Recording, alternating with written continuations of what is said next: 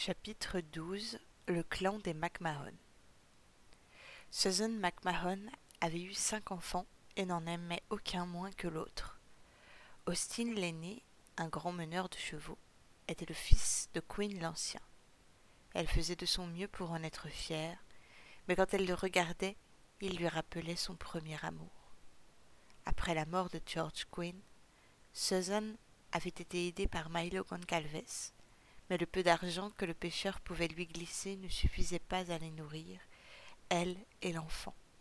Elle avait vendu son corps à des guerriers de passage, mettant au monde les jumeaux, Nicolas et Hélène, qui étaient deux anges, parfaitement blonds, au caractère trempé, au cœur immense.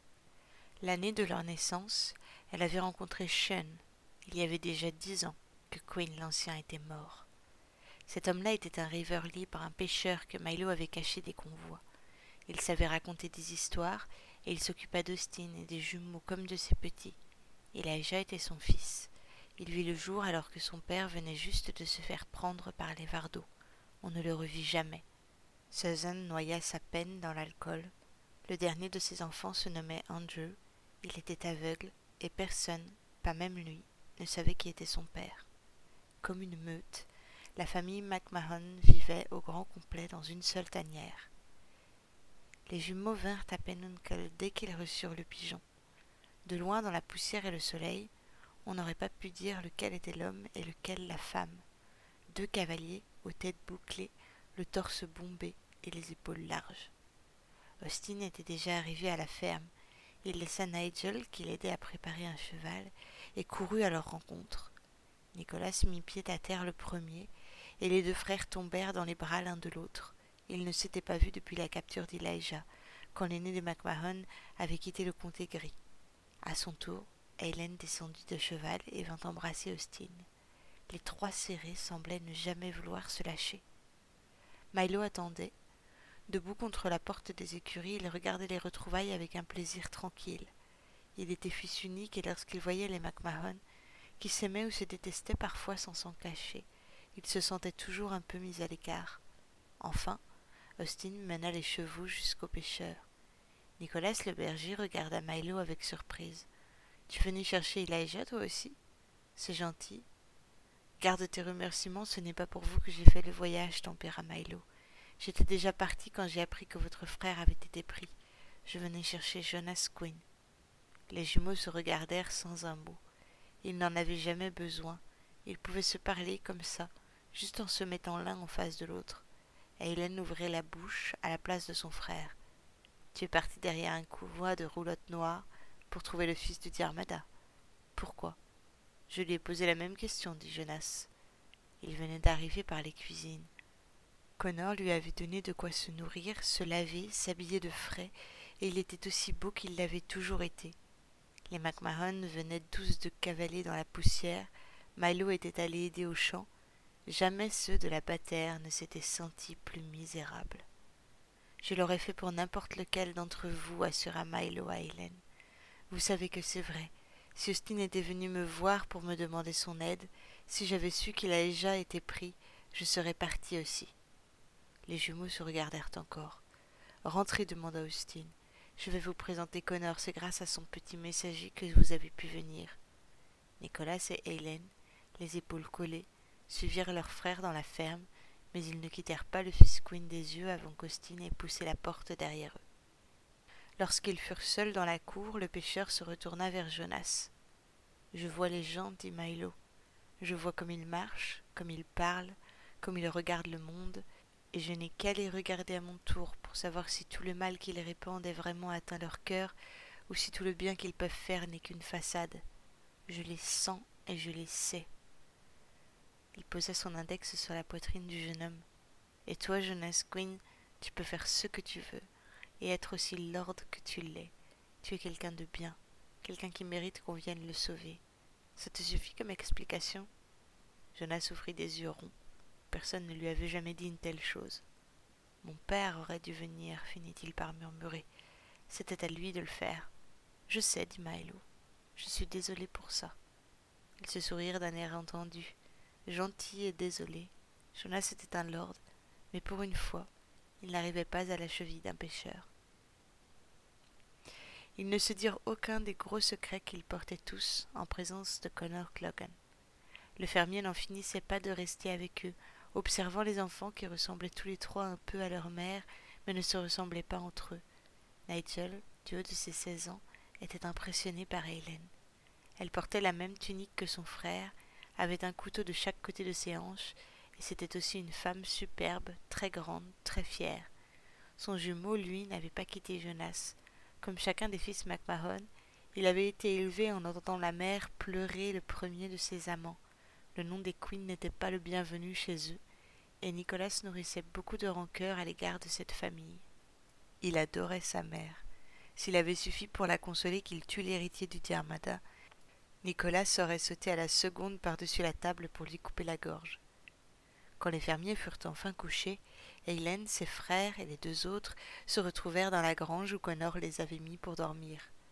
Aucun des trois dépendants n'avait bu la rose mère. Ils étaient encore parfaitement éveillés et prêts à savoir. Milo les fit s'asseoir sur une botte de paille. Vous êtes venus pour sortir votre frère des griffes de la Marie Morgane, je comprends, dit Milo.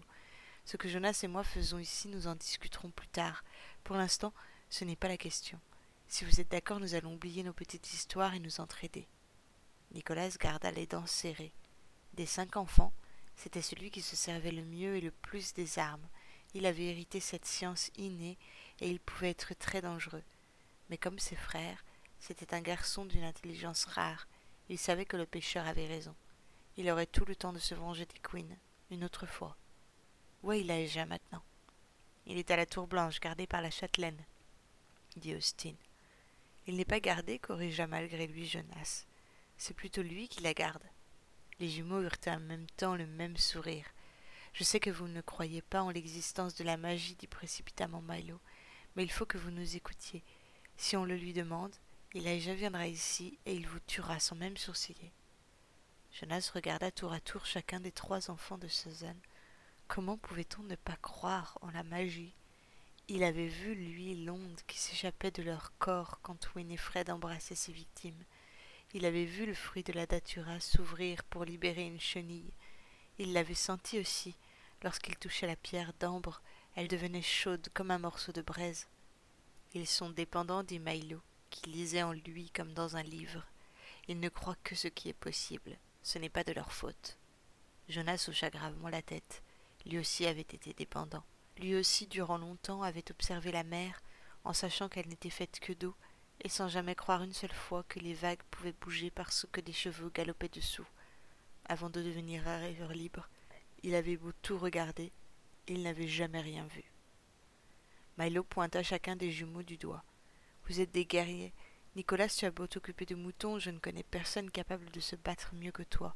Considère que ce que j'appelle un pouvoir magique, c'est une arme qu'elle possède, elle n'hésitera pas à s'en servir si tu lui en laisses l'occasion. Nicolas écoutait très attentivement. La Marie Morgane vous touche, vous embrasse, et vous êtes mort. Hélène montra Jonas du menton. Il était hors de question qu'elle lui adresse la parole de front. Elle parla à Milo. Il a dit qu'Elaïja était au service de cette femme. C'est la volonté qui meurt, pas le corps. Ton frère ne peut plus rien faire d'autre que de lui obéir. Vous êtes dépendant de la rose mère, il est dépendant d'elle les jumeaux comprenaient. Le seul qui n'avait pas parlé, celui à qui l'affaire faisait le plus mal, c'était Austin. Elijah avait été l'enfant de trop venu juste après la paire de jumeaux et que la mère débordée avait négligé. Il s'était fait tout seul, bordé par la présence paternelle d'Austin, son grand frère. Le pauvre chasseur gris était le plus touché par ce qui était arrivé, et il se sentait responsable. Lorsque les convois étaient venus au village, il était en train de s'éterniser auprès des chevaux de Paddy. À présent, il regrettait. Le vieux pêcheur savait très bien tout ce qui se passait et tout ce qui s'agitait derrière les yeux gris d'Austin. Il hésita encore un peu avant de poursuivre. il y a quelque chose que vous n'allez pas aimer, murmura Milo. Vous n'allez pas aimer ça du tout. Pour qu'Elijah cesse d'être sous l'emprise de la Marie Morgane, il faut qu'elle meure. Mais elle ne peut pas mourir.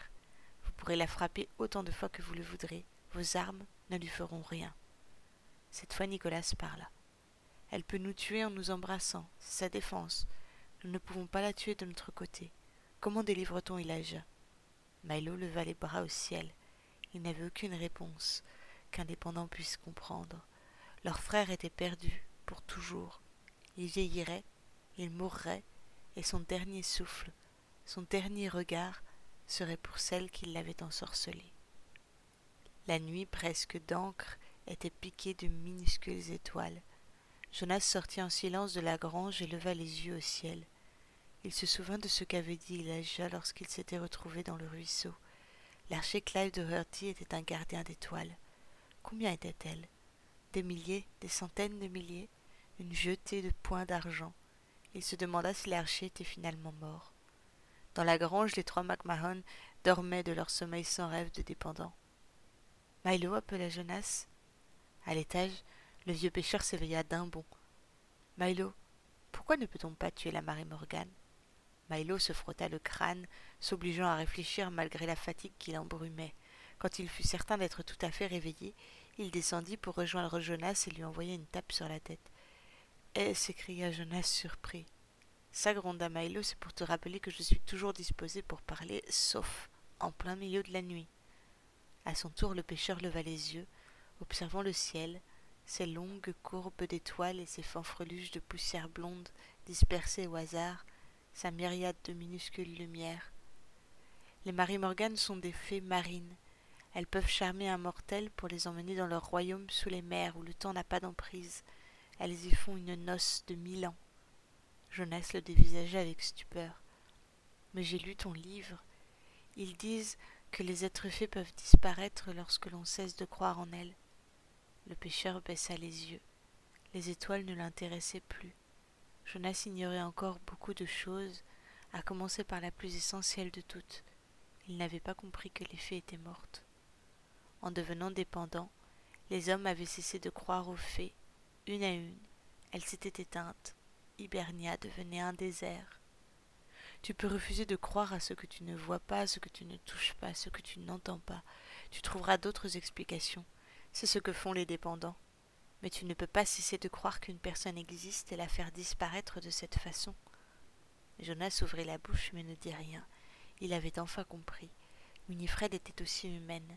Son corps était bien réel, il n'était pas le fruit de l'imagination et de la magie. Il était le fruit d'un homme, son père. À cela il ne pouvait cesser de croire. Pourquoi ne pas le faire en deux temps? Tuer d'abord le corps et ensuite cesser de croire en la fée le pêcheur passa un bras autour de l'épaule de Jonas, qui ne se laissa pas faire. Tu es trop malin pour n'être qu'un lord, jura le pêcheur en le laissant tranquille. Oui, nous aurions pu faire ça, mais un corps qui abrite un être fée possède tous les pouvoirs de cette fée, et les Morgan sont immortels. Jonas sentit un frisson lui parcourir la chine. Lorsqu'il dormit cette nuit-là, il rêva d'Ilaïja empoisonné par les lèvres de sel de la fée, lui était enchaîné, il ne pouvait pas lui venir en aide. Par sa faute, le jeune MacMahon allait mourir, sans jamais revoir ses frères. Jonas s'éveilla bien après l'aube. Milo, habitué à travailler avec les marées et à dormir sur un îlot dans la mer, n'avait pas bien dormi non plus. Il était parti plus tôt que le soleil pour se promener dans la montagne. À son retour, les enfants MacMahon étaient réveillés tous les trois. Le pêcheur s'assit sur une pierre à côté de Jonas. La main en visière, le jeune héritier regardait au bout du champ.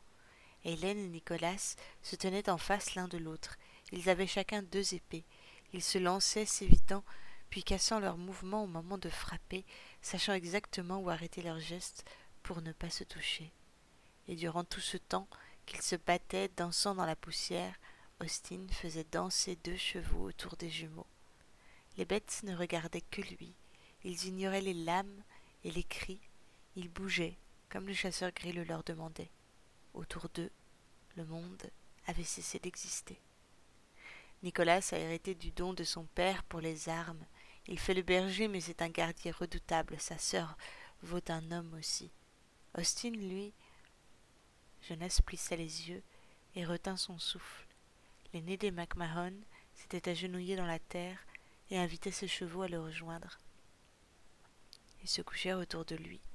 Le temps s'était arrêté. Ton grand-père était un sacré caractère, raconta Milo. C'est lui qui a fait bâtir les écuries du Tiarmada. Mais aucun dépendant ne refuse son héritage et il n'a jamais eu de chevaux. Pourtant, je suis persuadé que s'il avait su rêver, Il serait parti très loin avec une paire de bêtes pour faire de l'élevage. C'est cela qu'il a donné en héritage à Austin, le bâtard. Jonas avait toujours beaucoup de mal à croire que le sang très noble des Queens coulait dans les veines de l'aîné des McMahon, mais il commençait à en être touché parce qu'il avait le sentiment de faire un peu partie de leur famille. Pourquoi s'entraînent-ils puisque nous ne pouvons pas tuer la Marie Morgane Quel intérêt de continuer à se servir de leurs épées? Nous ne savons pas encore sauver Elijah, mais ils se tiennent prêts pour le jour où nous saurons. Lui, Jonas, il ne pouvait pas se battre. Même s'il réussissait à découvrir comment affronter la châtelaine, il n'avait pas souvent tenu une arme dans la main. Il avait encore le couteau du berger de Liam Laughlin, celui-là que le page de Winifred avait volé pour lui. Mais il y avait un monde entre tenir le manche d'un poignard et enfoncer sa lame dans le corps de quelqu'un. Et même si ce quelqu'un était une femme venimeuse, et même si elle avait fait du mal à son frère. L'héritier se sentait faible parce qu'il avait été fort, il venait d'un monde où il ordonnait, recevait, où rien ne le menaçait, pas même l'ennui. Depuis qu'il avait quitté l'univers bien douillet du Tiamada, il semblait un enfant. Tout lui faisait peur, ses dents ne lui servaient plus à rien. Tu crois qu'il accepterait de m'apprendre? demanda Jonas en désignant Nicolas. Je ne sais pas me battre. Le vieux pêcheur éclata de rire. Nicolas serait un très bon professeur, je n'ai pas de doute là-dessus. Mais c'est aussi le plus entêté des bergers de son espèce, il ne veut pas être ton ami, Jonas. Il ne veut même pas que tu lui parles. Il a décidé qu'il ne t'aimerait pas. Avant de lui demander de t'aider, prouve-lui que tu le mérites. Comment? Il est intelligent, mais c'est indépendant. Le monde n'a que deux faces pour lui comme pour les autres le bien, le mal, la hauteur, la bâtère, le pouvoir, la pauvreté. Il a besoin de comprendre que tu es dans son camp. Jonas sourit à son tour. Il ne faisait pas partie du clan des MacMahon. Il avait bien plus de valeur. Il se sentait encore un peu l'héritier du Diarmada. Dis-lui pourquoi tu restes alors que tu pourrais prendre un cheval et filer en nous laissant seuls, suggéra le pêcheur. Nicolas ne transpirait même pas. Chacun de ses gestes, il les maîtrisait. Le moindre centimètre d'air de sa lame fondait. Il pouvait le voir, le sentir glisser contre son arme. Les épées n'étaient pas dans ses poings, elles étaient ses mains. Hélène aussi savait se battre, mais elle n'aurait jamais l'art du mouvement comme son jumeau. Tout ce qu'elle pouvait faire, c'était d'être aussi rapide, aussi efficace, aussi dangereuse. Sa technique était maîtrisée. Elle était fière. Ils virent Jonas qui s'approchait même si la poussière volait autour d'eux. Austin fit se lever les chevaux et salua le jeune Queen. Sans un mot, les jumeaux s'interrogeaient du regard, curieux, comme si la gentillesse de leur aîné face au fils du lord avait été une forme de trahison. Jonas ne bougeait plus. Il attendit que le frère et la sœur veuillent bien cesser le combat, et lorsqu'ils rangèrent leurs épées, ils se tenaient droit comme un arbre devant eux. Il n'y avait rien de plus différent que ces deux hommes. Jonas n'était pas très grand, taillé de marbre, dessiné parfaitement avec un visage fin et des mèches de cheveux noirs. Nicolas était grand, large, avec des muscles de travailleur et une mâchoire carrée. Le noble et le berger se regardaient. Quand j'ai été capturé, raconta Jonas, ton frère était avec moi. Il a été là chaque jour, chaque nuit, chaque instant, et il a dépensé toutes les secondes qu'il pouvait à me protéger. Les yeux bleus comme la tempête de Nicolas ne quittaient plus ceux de l'héritier. Je veux aider ton frère, moi aussi. Je veux l'aider. Je propose que nous le fassions ensemble. Il m'a protégé, insista Jonas. Et vous, pourquoi n'avez-vous rien fait pour lui venir en aide quand la créature de la tour blanche l'a attaqué? Jonas Quinn voyait encore les yeux voilés d'Elijah lorsqu'il avait succombé au baiser de la Marie Morgane. L'héritier n'avait pu que crier à s'en déchirer la gorge. C'était à cause de lui que Winifred avait choisi Elijah pour en faire son esclave, pour lui montrer l'étendue de son pouvoir. Jonas ne s'était jamais senti aussi coupable que sous le regard perçant du second-né des MacMahon. Je suis là maintenant, insista le fils du Diarmada, là pour vous aider à retrouver Elijah, je suis des vôtres. Austin observait la scène, immobile. Il y avait bien longtemps qu'il avait appris à faire confiance au jugement de Milo Concalves, et le pêcheur avait pris la peine de quitter sa barque, son île et son chien pour sauver l'héritier des Queens. Alors il pensait que Jonas valait forcément quelque chose. Mais Nicolas était plus dur, plus méfiant, et il ne faisait rien sans preuve. Des cinq enfants, c'était sans doute le plus corrompu par la Rosemère. Trouvez le moyen de libérer mon frère, et soyez à mes côtés lorsque je planterai cette épée dans le cœur de la Marie Morgane, et vous serez des nôtres, pas avant. Jonas inclina la tête. Le pacte lui paraissait plutôt juste. Quand le soir vint, il n'avait toujours pas trouvé de solution.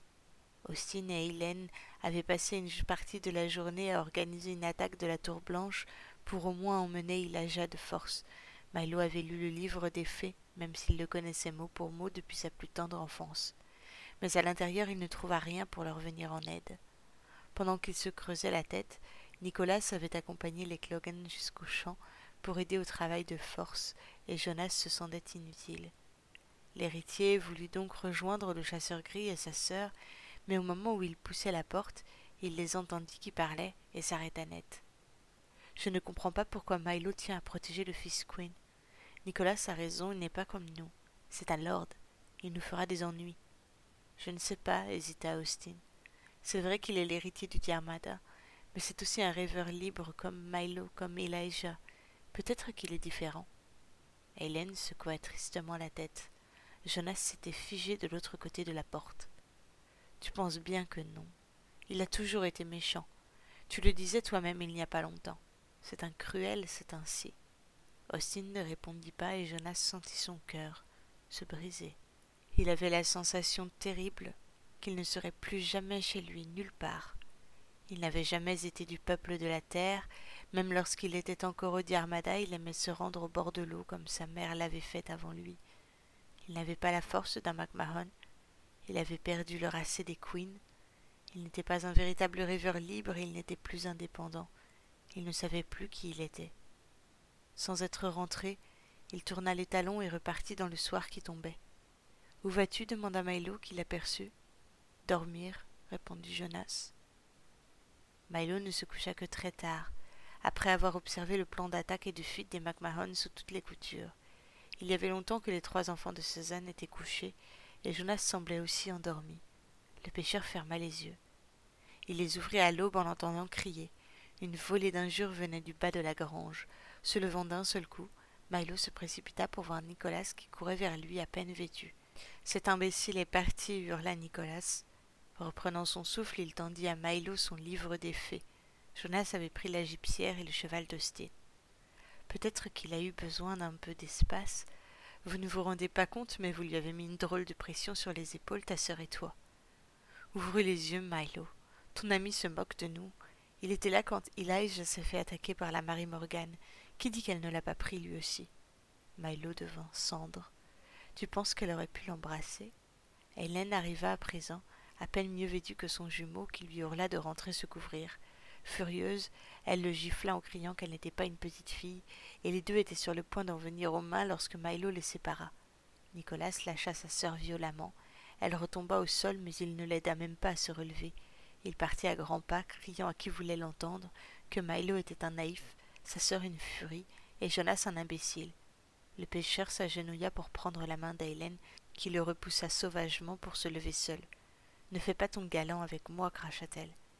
J'aurais fait pareil pour ton frère, s'excusa Milo. Elle rougit, mais il avait l'habitude. Les quatre mâles parmi lesquels elle avait grandi l'avaient poussée à être un peu rude. Milo le savait depuis longtemps. Petite, elle portait les pantalons de son jumeau et Austin lui apprenait à quatre ans à tenir en selle. Surtout, pour rien au monde le pêcheur ne l'aurait défiée à la lutte. Elle savait bien mieux se servir de ses poings que lui. Et tu vois où ça te mène de vouloir venir en aide à tout le monde, tu t'es trompé, Milo Goncalves, le pêcheur qui voit tout. Cette fois, tu n'as rien vu venir et tu as tendu la main à un chien de la haute terre. Tu es content, il vient de te mordre. Hélène, je connais ce garçon, nous sommes faits du même bois, je peux te jurer sur mon bateau que jamais il ne nous aurait trahis. Attiré par les cris, Austin les rejoignit très vite. Il venait de découvrir que son cheval avait disparu. Milo s'emporta. S'il est parti, c'est parce qu'il avait besoin de faire ses preuves. Vous êtes là, tous soudés comme les doigts de ma main, mais lui est seul. Au lieu de vous liguer pour le trouver insupportable, vous devriez admettre qu'il est brave pour un lord. Se drapa dans sa jupe et retourna la tête haute vers la grange pour retrouver son jumeau qui cassait une porte à grands coups de pied, histoire de calmer ses nerfs. Austin leva les yeux au ciel. Ces deux-là, maugréa le pêcheur, ils nous rendront la vie impossible. Ton frère est trop fier. Il a un cœur assez grand pour tout contenir, l'orgueil, les valeurs et la colère. Milo soupira. Les MacMahon étaient décidément la plus insupportable engeance que jamais porté le comte gris.